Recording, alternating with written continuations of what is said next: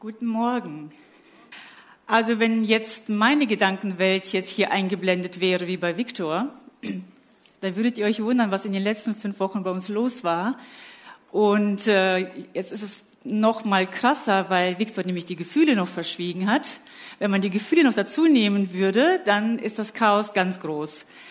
Es war wirklich eine große Herausforderung für mich, hier heute auf die Bühne zu kommen, weil es auch was mit meinen inneren Wunden zu tun hat, überhaupt so eine Herausforderung anzunehmen. Aber ich habe mir Mühe gegeben, habe ein Konzept erstellt, habe fünf Wochen gefühlt, es in mir getragen und dann geboren vor einer Woche am Samstag, hatte ein Konzept und wollte dann am Freitagabend das normale schön fein machen. Und dann ist Jesus mir begegnet, Freitagabend. Und er wollte sich einfach mal Raum schaffen. Er wollte mal Raum schaffen und mal einfach mal einbrechen, was ich da so aufgebaut hatte. Und es war für mich eine unglaubliche Begegnung mit ihm, dass ich dann Freitagabend schlafen gegangen bin, kein Konzept hatte. Und in der Nacht zeigte er mir ein Bild, was er eigentlich von mir heute hier vorne sehen möchte, was ich euch zeigen soll. Und ich habe dann mein Konzept neu geschrieben gestern. Und ich bin genauso gespannt wie ihr, was heute kommt. genau. So ist er. Also wenn er Raum möchte, dann muss er manchmal sogar unsere guten Absichten, die noch so gut sind, einfach mal verhindern, sich einfach davor stellen. Joe hat schon gesagt, ich arbeite viel mit Menschen, die schwer verletzt sind. Und das, das schlägt ganz doll mein Herz für. Da hat Jesus mich einfach in, diesen, in diese Berufung mit reingeführt, die ganz viele, viele Jahre gedauert hat und mich heile gemacht, damit ich das überhaupt tun kann. Und äh, deswegen sind für mich Nöte, emotionale Nöte, sehr, sehr, sehr präsent. Ich habe täglich damit zu tun. Und äh, aber diese Mensch, Menschen, die zu mir kommen, die für die habe ich aber auch ein ganz weites Herz. Und ich glaube, dass Jesus uns heute einfach mal mitteilen möchte, auch, dass er in diesem Ganzen uns einfach mal in den Arm nehmen möchte und uns mal zeigen möchte, wie dieser Weg aussehen kann, dass wir in unserem Innersten Ruhe kriegen, dass wir dafür sorgen können, dass da mehr Ruhe reinkommt, wie er da mehr Raum bekommt. Ja, wie entstehen denn diese großen emotionalen Nöte in unserem Innersten? Es gibt natürlich auch Situationen wie Krisen, schwere Krankheiten, die uns emotional so mitnehmen, dass wir den Boden unter den Füßen verlieren. Aber es gibt aber auch Nöte, emotionale Nöte, die sich ganz stetig aufbauen weil wir den Gefühlen nicht erlauben, weil wir denken, dass sie keinen Platz haben dürfen, weil sie ungeistlich sind, weil sie böse sind und dass ich das vor Jesus nicht darf. Ich darf sie mir nicht anschauen. Oder wir haben keine Erfahrung mit Gefühlen. Wir können sie gar nicht beim Namen nennen. Uns fehlen die Namen für diese Emotionen. Und weil wir die Namen nicht kennen und damit überfordert sind, wissen wir auch nicht, wie wir mit denen umgehen sollen. Uns fehlt die Erfahrung, Emotionen zu regulieren, unser Innerstes wieder zur Ruhe zu bringen. Und manchmal ist es sogar so, dass wir überhaupt keinen Zugang zu dem Innersten haben. Da haben wir das Gefühl, wir können gar nicht fühlen. Und dann gibt es das andere Extrem. Wir erleben plötzlich mitten im Alltag, wie eine Emotion uns so überflutet, ohne dass wir es vorhersehen konnten und uns so den Boden wegreißt und wir es nicht aufhalten können und wir völlig eine völlige Handlungsfähigkeit erleben. Und das sieht denn keiner. Da sind wir so in unserem Alltag unterwegs und das ist so in uns drin und versuchen unseren Alltag zu meistern. Wir versuchen Wege zu gehen, um damit irgendwie zurechtzukommen. Und dann gibt es oft halt auch Wege, mit Gefühlen umzugehen, die diese Not dann nochmal verstärken. Da ist zum Beispiel dieses passive Hinnehmen. Ich nehme schon wahr, da ist da innen drin, ist es richtig unruhig, da ist irgendwas aber ich gehe dann nicht konstruktiv darauf ein. Ich setze mich damit nicht auseinander, weil ich eben halt diese Gründe habe, dass ich nicht weiß, was da drinnen los ist. Ich weiß auch nicht, wie ich es machen soll. Und ich lasse mich einfach von diesen Gefühlen leiten und ich reagiere dann oft in einem Affekt, so wie ich das bis jetzt halt immer gemacht habe. Wenn die Gefühle besonders schmerzhaft sind, also wenn es da richtig weh tut, dann neigen wir dazu, auch Emotionen zu verdrängen.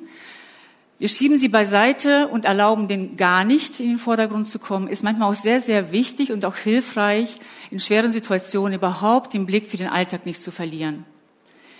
Eine Altstabilisierung, die aber dann irgendwann mal in ein Vermeidungsverhalten geht, was uns eben auch nicht die Lösung bringt, hier in diesem tiefsten Inneren unserer Unruhe wieder Ruhe reinzubekommen. Und dann gibt es noch einen Weg, das ist ein besonders heftiger Weg, aber ich bin sehr, sehr dankbar, dass Gott diese Möglichkeit in unseren menschlichen Körper auch hineingelegt hat, wenn ich vor allem die Bilder jetzt in der Türkei und Syrien sehe und die Bilder in der Ukraine sehe. Das ist der Weg des Abspaltens. Wenn Menschen Situationen ausgesetzt werden, im Hier und Jetzt, oder auch wenn Kinder Situationen ausgesetzt werden, die sie nicht regulieren können, weil sie Emotionen ausgesetzt werden, die so massiv erlebt werden, als so lebensbedrohlich erlebt werden und sie dieses, diese Emotionen nicht mehr aushalten können und auch keine Kapazität haben, diese Emotionen in dem Moment irgendwie so zu regulieren, dass es wieder gut wird, dann ist die Seele so überfordert und dann spaltet, wird, das, wird diese Emotion ins ähm, Traumagedächtnis gespeichert und es ist für unser Bewusstsein in dem Moment nicht mehr zugänglich. Und so können Menschen dann in dem Moment einfach funktionieren, sie können überleben und sie können einfach weitermachen. Und es ist wirklich ein ganz großes Geschenk, dass das möglich ist. Viele, viele Menschen würden viel, viel, viel Leid gar nicht aushalten können, wenn der Körper das nicht machen, möglich machen würde. Die Kehrseite ist natürlich, dass man eben dann diese Emotion dann im Alltag Jahre später durch irgendwelche Auslöser wie ein Geruch, wie ein Wort, wie ein Gesichtsausdruck eben wieder ins Bewusstsein gespült werden können, eingeflutet werden können und die Menschen dann eben diese Überflutung erleben, von der ich erst erzählt habe und komplett die Handlungsfähigkeit verlieren, weil die Emotion genau in der Stärke wieder erlebt wie damals, wo sie eben abgespalten worden ist. Und ihr merkt, das ist ein ganz, ganz, ganz tiefes Thema Heute in einer halben Stunde zum Thema Gedanken und Gefühle zu sprechen, ist eigentlich unmöglich.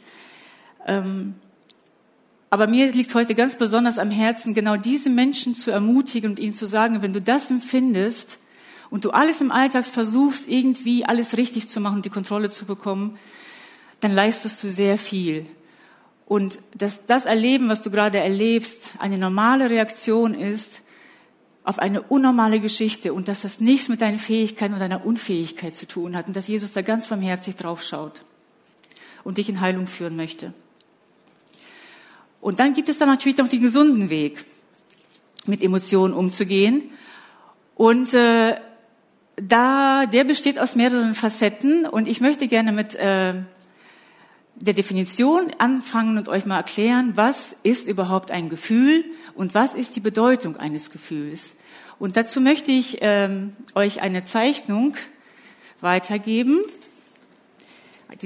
Ich verwende dafür jetzt die Zeichnung eines Menschen von John Ottberg. Das ist ein amerikanischer Theologe und Psychologe, der versucht hat, den Menschen als Ganzen mal aufzuzeichnen. Und das ist eine ganz tolle Zeichnung, um euch zu erklären, was die Bedeutung eines Gefühls ist. Marco hat ja letztens schon über den Körper gesprochen.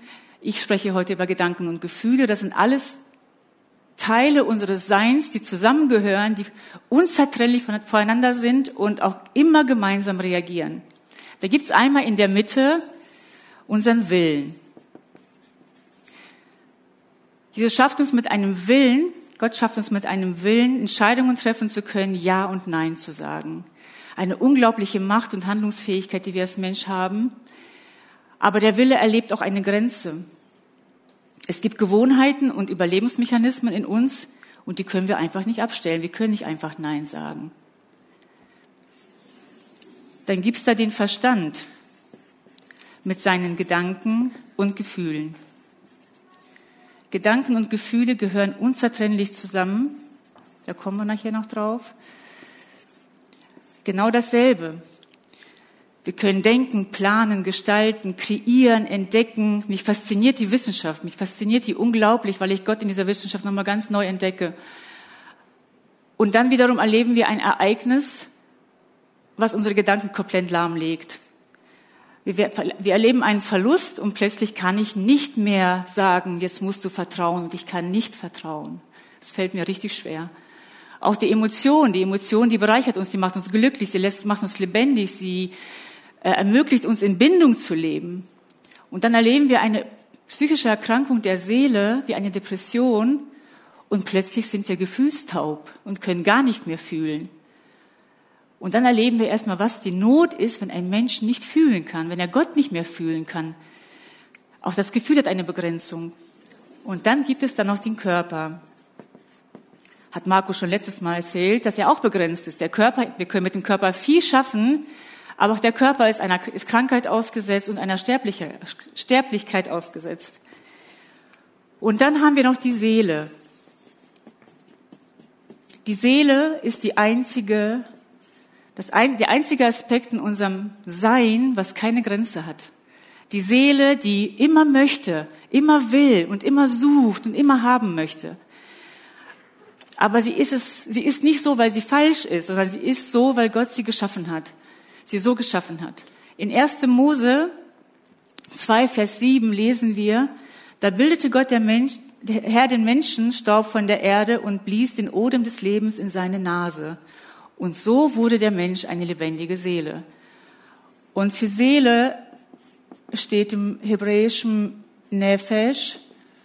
Und Nefesh bedeutet Kehle, Kehle, die Luft und Nahrung braucht, um zu leben, die emotionale Bedürfnisse braucht, um zu leben. Also heißt Kehle Bedürftigkeit. Und Gott schuf den Menschen als eine lebendige Bedürftigkeit. Und die Gefühle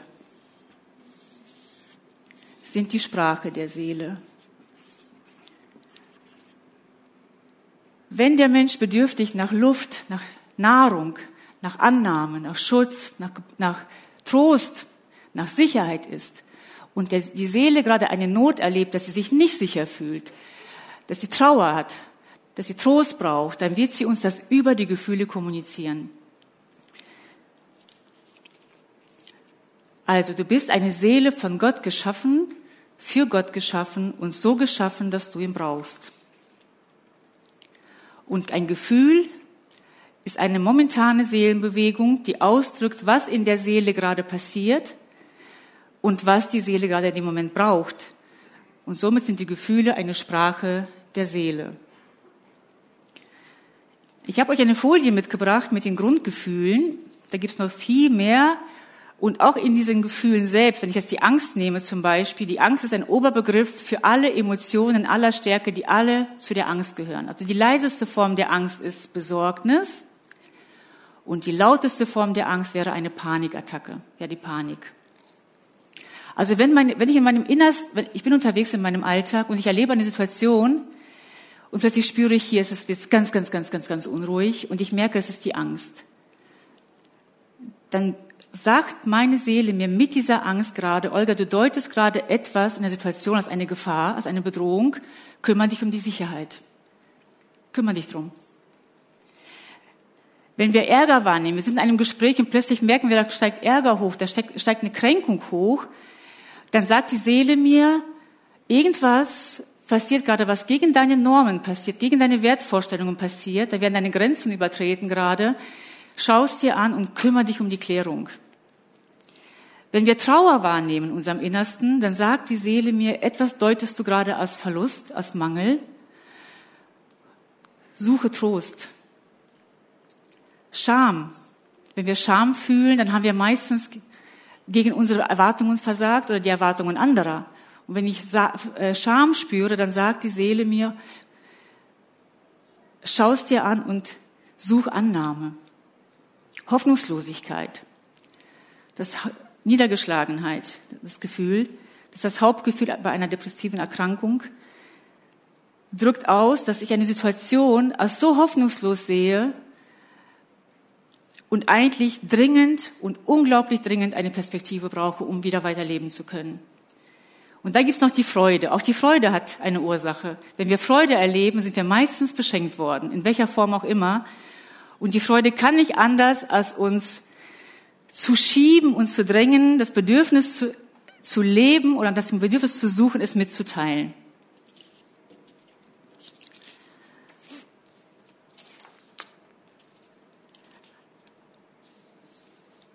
Also man kann sagen, Gefühle offenbaren uns eigentlich unser momentanes Denken. Die sind knallhart, sie zeigen eigentlich gerade, was wir in der Situation, die wir gerade erleben, deuten.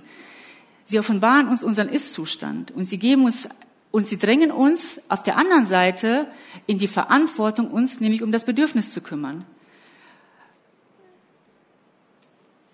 Und damit ermöglichen die Gefühle, geben sie uns die Chance, unser Denken zu überprüfen. Und jetzt könnt ihr euch vorstellen, wenn wir die Gefühle wegschieben, wenn wir nicht auf die Gefühle achten und die Gedanken aber unsichtbar sind, dann bleibt vieles verborgen, was sich nicht verändern kann, weil wir es gar nicht kennenlernen. Eine Emotion, ein Gefühl löst immer auch eine Körperreaktion aus. Es gibt kein Fühlen, ohne es körperlich zu spüren. Diese, also Angst, äh, Scham, Trauer, sind alles Emotionen, die eine Spannung in uns aufbauen, die Stress auslösen. Diese negativen Gefühle schütten Stresshormone aus. Und wir spüren dann eben diese physiologische Ausschüttung der Hormone in Form von Körperreaktionen. Bei Angst zum Beispiel ist das Herzklopfen, das ist bei mir jetzt gerade so ein bisschen. dann gibt's, ähm, wenn sie lauter wird, ist es dann richtig Herzrasen bis Luftnot, Schwitzen. Bei der Scham ist es dann oft die Röte, die uns ins Gesicht steigt. Bei der Niedergeschlagenheit spüren wir eine tiefe Last auf unserer Schulter, weil wir es nicht mehr tragen können. Bei der Trauer ist es meistens auch so schwer. Und oft erschrecken sich Menschen, wenn sie dann fühlen, wenn sie das Gefühl zulassen, plötzlich sich vor diesem Gefühl, weil sie sich vor diesem Körperreaktion erschrecken und denken, sie werden krank. Und das Gefühl hat eigentlich nichts anderes als diese Botschaft, uns zu sagen, pass mal auf, schau dir dein Denken an, du erlebst gerade etwas aus Not, schaust dir an, prüfe es und gucke, wie du es angemessen versorgen kannst, wie du gut für deine Seele sorgen kannst.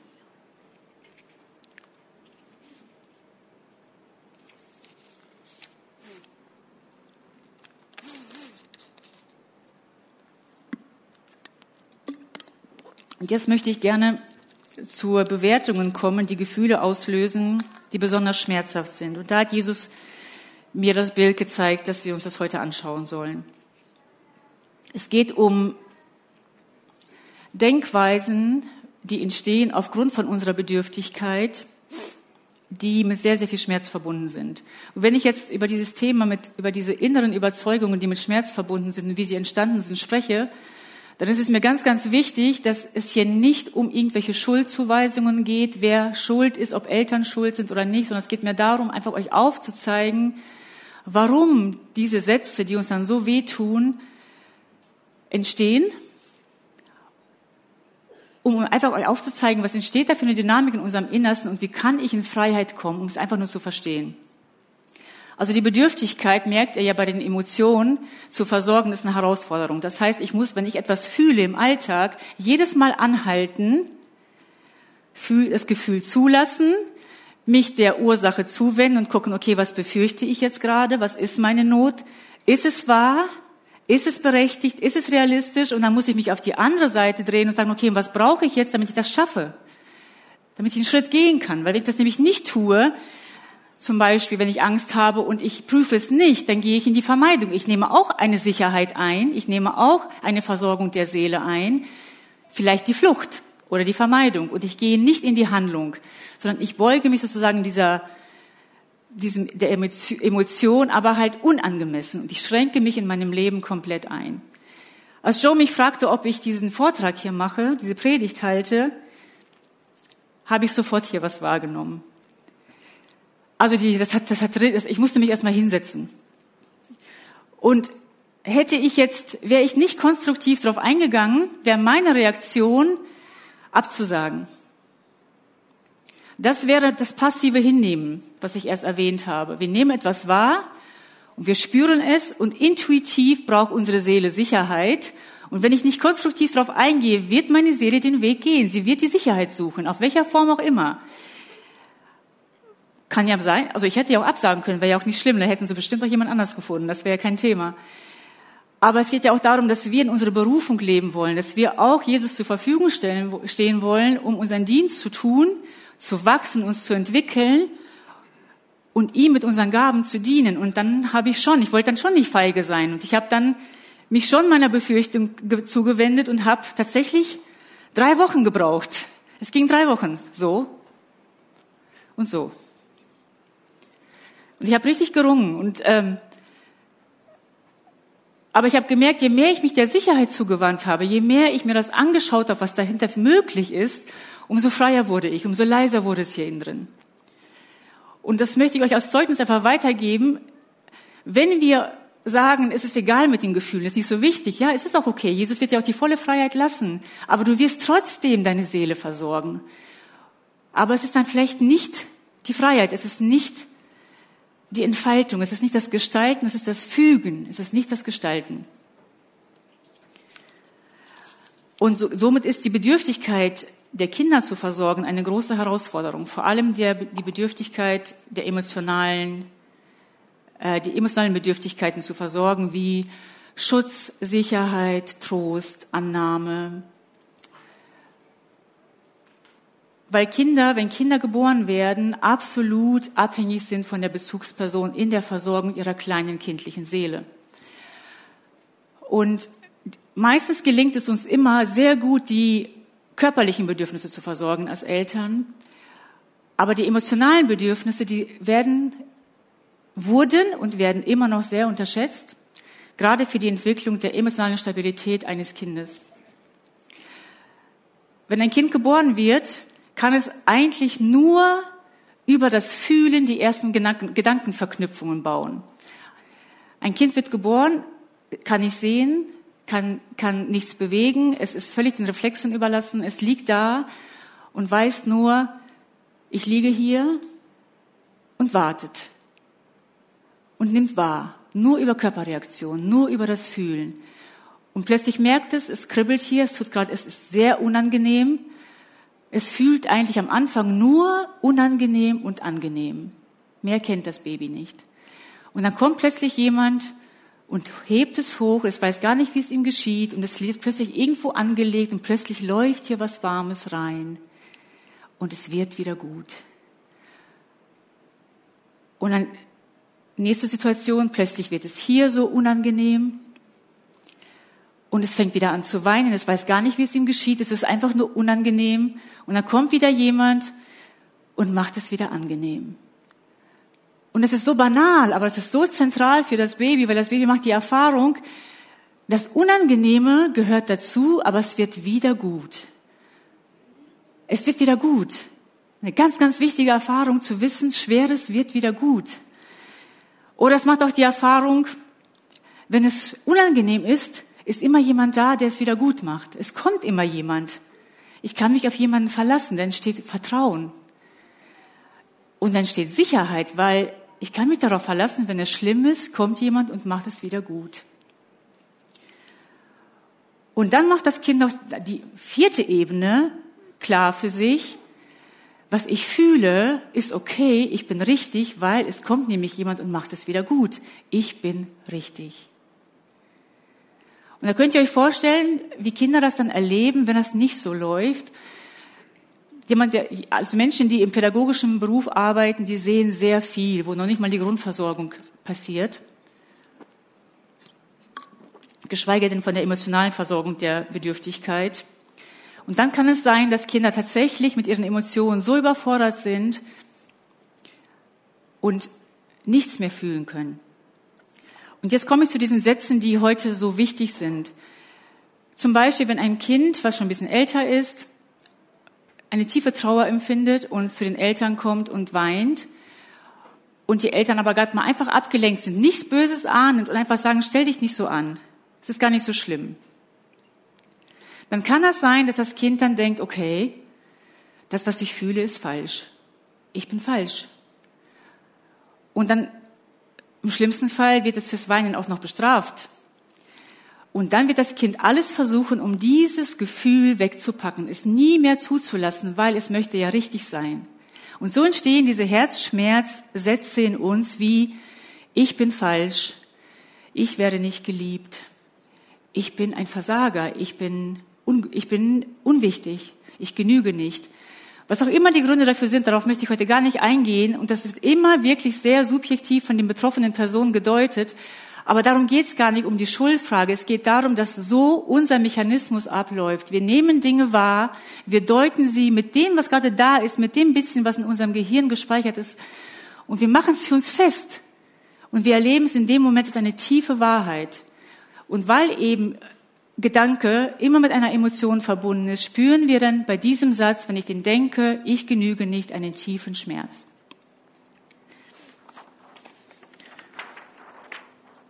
Und ich möchte versuchen, euch heute mit dem letzten Bild mal eine innere Dynamik aufzuzeichnen, weil es uns das ein bisschen hilft zu verstehen, was dann unserem Innersten passiert und was uns dann so gefangen hält im Hier und Jetzt wie tief diese bitteren Wurzeln sind, die uns richtig vergiften können, Beziehungen zerstören können, Ehen zerstören können,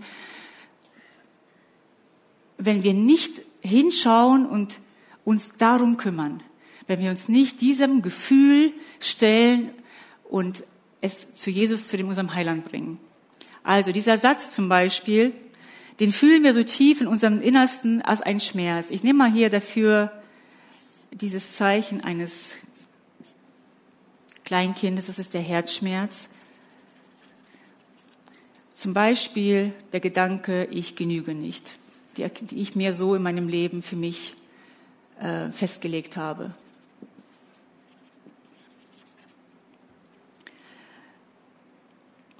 Das sind immer Ich-Sätze. Ihr, ihr erkennt diese, diese Überzeugungen in, in euch, die ähm, so schmerzhaft sind, immer in Form von Ich-Sätzen. Ich würde ihn zum Beispiel erkennen, wenn Astro mich fragte, kannst du es machen? Da kam sofort der Satz, ich bin nicht gut genug. Da war er sofort da. Dieser Satz, ich bin nicht gut genug, hat diese Angst ausgelöst. Es war nicht der Satz der erwachsenen Olga, die die Ausbildung gemacht hat und Menschen täglich begleitet.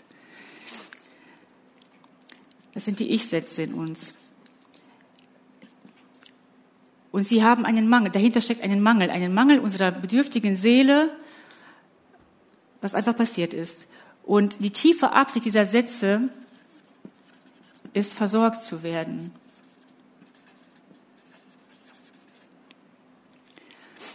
Und ein Kind wird alles dafür tun, um diesen Mangel irgendwie zu versorgen, ohne dabei umzukommen.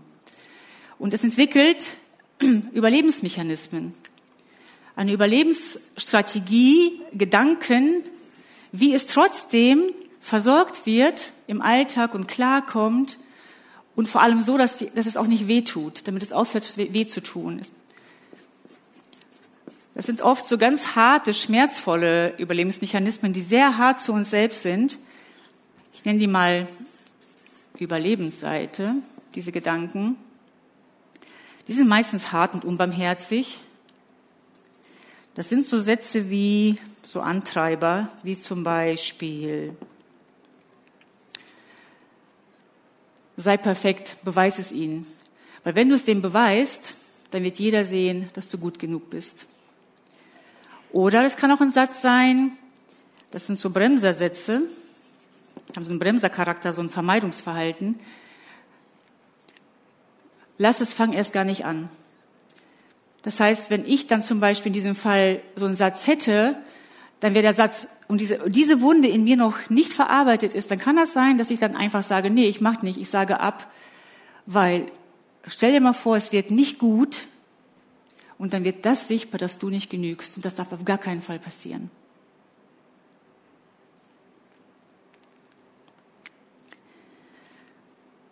Ich nehme ein Beispiel hier. Sei perfekt. Das war mein Satz in meinem Leben.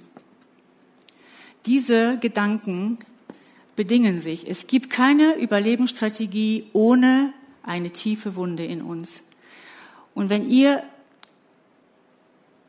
Heilung erleben wollt, wenn ich Heilung erleben möchte, mich in meinem Alltag so an. Was sind meine Motivationen? Was ist mein Antrieb im Alltag? Weil hier gibt es nämlich auch einen Antrieb. Der Antrieb hier, dieser Gedanken ist nämlich Schutz. Ich schütze mich damit sich das nicht wiederholt, damit ich das nicht mehr hören muss und damit das nicht so weh tut. Und da könnt ihr euch auch vorstellen, wenn wir dann in unserem Alltag leben, in einer Ehebeziehung zum Beispiel, und ich kriege von meinem Partner, und ich habe diesen Satz, eine Korrektur, dann werde ich sehr, sehr stark reagieren. Ich werde niemals einen Fehler zugeben weil ich muss ja perfekt sein. Weil wenn ich nämlich nicht perfekt bin, wenn ich, ein, dann, wenn ich den Fehler zugebe, bin ich nicht perfekt. Und dann wird das ja bestätigt und ich möchte das ja nicht sein. ich werde auch meinen Alltag, wie ich den gestalte, wenn das mein Mechanismus ist, wird stark geprägt sein von dieser Perfektion. Es wird sich auf meine Kinder übertragen, auf meine Gemeindearbeit übertragen. Wir haben Konflikte in der Gemeinde miteinander, weil das hier angegriffen wird, weil das in Frage gestellt wird. Ja, aber das ist ein, das ist ein heftiges Ding, weil viele werden dann auch das hier, sie werden wissen, ich habe einen Fehler gemacht, aber sie werden es vor dir nicht zugeben, weil wenn sie es nämlich tun, dann wird das sichtbar und sie werden sich schützen und sie werden vielleicht zu Hause denken, okay, ich habe doch einen Fehler gemacht. Eigentlich weiß ich, dass ich nicht perfekt bin, aber ich kann es dann einfach nicht, weil es so weh tut. Und ihr merkt, ähm, wir sind gefangen. Wir sind gefangen in dieser Dynamik, wenn wir nicht aus der Dynamik aussteigen, weil sie bedingen sich. Und wenn wir, der, wenn wir hier, wenn, wir, wenn Jesus hier reinkommt, wenn Jesus hier Wahrheit reinspricht in unser Leben, wenn wir Jesus hier reinlassen und diesen Satz in die Wahrheit umwandeln, dann kann ich zufrieden und ruhig und mit einer Gelassenheit sagen, ja, ich bin begrenzt, ich mache viele Fehler. Also es braucht sozusagen, es braucht diese gesunden Gedanken, um diese Dynamik aufzuheben. Es braucht dich und mich im Hier und Jetzt. Gedanken eines gesunden Erwachsenen, Gedanken vielleicht noch nicht mal eines ganzen gesunden Erwachsenen, wir haben alle krankmachende Gedanken, aber Gedanken eines Erwachsenen im Hier und Jetzt, eines liebevollen Erwachsenen,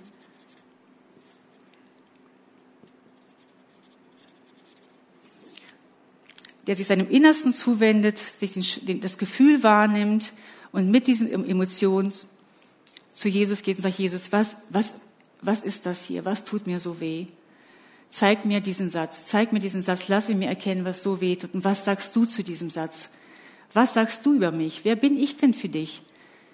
Wie hast du dich mir gedacht, mich gedacht? Wie hast du, hast du mich geschaffen hast, über mich gedacht? Was hast du für mich vorbereitet in meinem Leben?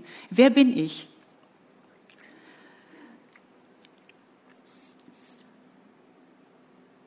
Also ein gesunder, Heilender Umgang mit uns selbst bedeutet, mich meinem Innersten zuzuwenden, in einen inneren Dialog zu gehen, das Gefühl wahrnehmen, zu verstehen, was hat es mir zu sagen, was ist da für eine Deutung und Wahrheit reinsprechen. Und diese Wahrheit reinsprechen kann ich nur, wenn ich zum, zur Quelle der Wahrheit gehe und mir diese Wahrheit bei ihm abhole und sie mir dann jeden Tag zusprechen kann. Und genauso kann ich auch mich dann meiner anderen Gedankenwelt zuwenden und kann genauso wahrnehmen, was sind das für Mechanismen in meinem Innersten. Und wenn ich merke, die sind so stark, die sind so massiv, die sind so extrem, alles was extrem ist, kann nicht gesund sein. Was schütze ich denn da? Was soll, was darf da nicht gesehen werden? Und dann kann ich genauso mit diesem Gedanken zu Jesus gehen kann sagen, Jesus, zeige mir, warum, warum schütze ich, was schütze ich hier? Und dann zeigt Jesus mir diese Wunde und ich kann dann wieder in dieser Wunde diese Wahrheit von ihm wieder Raum geben. Genauso hier auch, ich wende mich zu, ich verurteile mich nicht.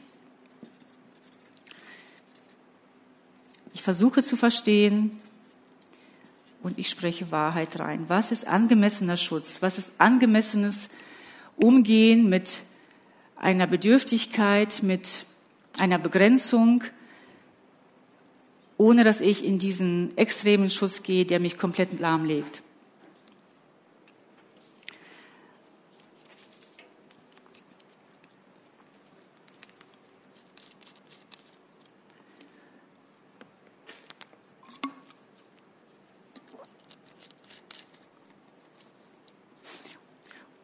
Es kann gut sein, dass du das Gefühl hast, das kann ich nicht, weil wenn Jesus das sieht, was da in meinem Herzen ist, der, ich enttäusche ihn.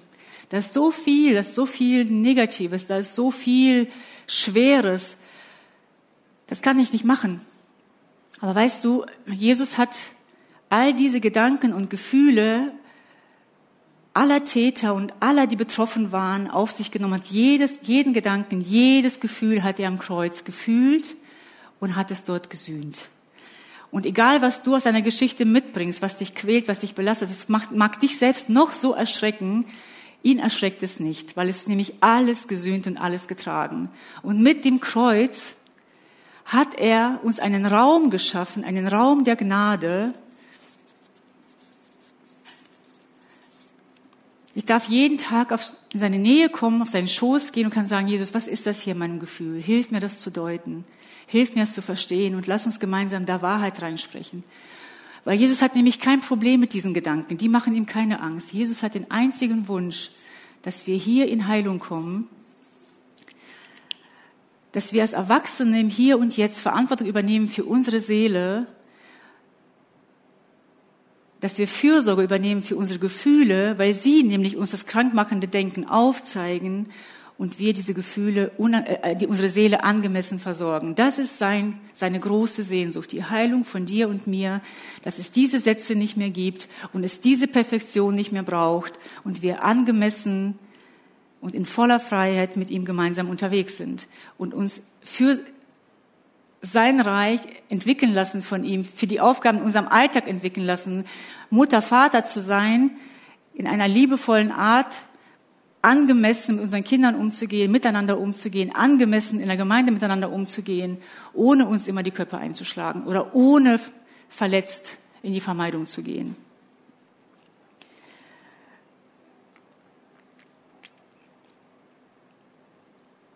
Weil nur im Hier und Jetzt, wenn wir angemessen mit unserer Emotion und unseren Gedanken umgehen, haben wir auch Zugang zu unseren Fähigkeiten. Wenn ich aus der Überlebensseite, aus der Perfektion heraus versuche zu dienen, dann werde ich seltenst in die Freiheit kommen, weil ich mich immer nur schütze und versuche, die Kontrolle zu behalten, damit bloß keiner einen Fehler sieht. Und ich möchte dir wirklich heute ganz groß Mut machen,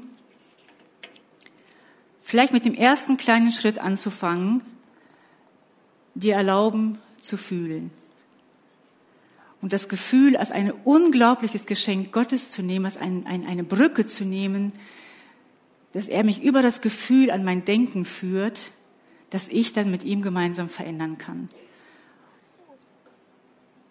Und ich möchte mit, einem, mit einer Einladung von ihm persönlich schließen. Er sagt, kommt zu mir, ihr alle, die ihr euch plagt und von eurer Last erdrückt werdet, ich werde sie euch abnehmen.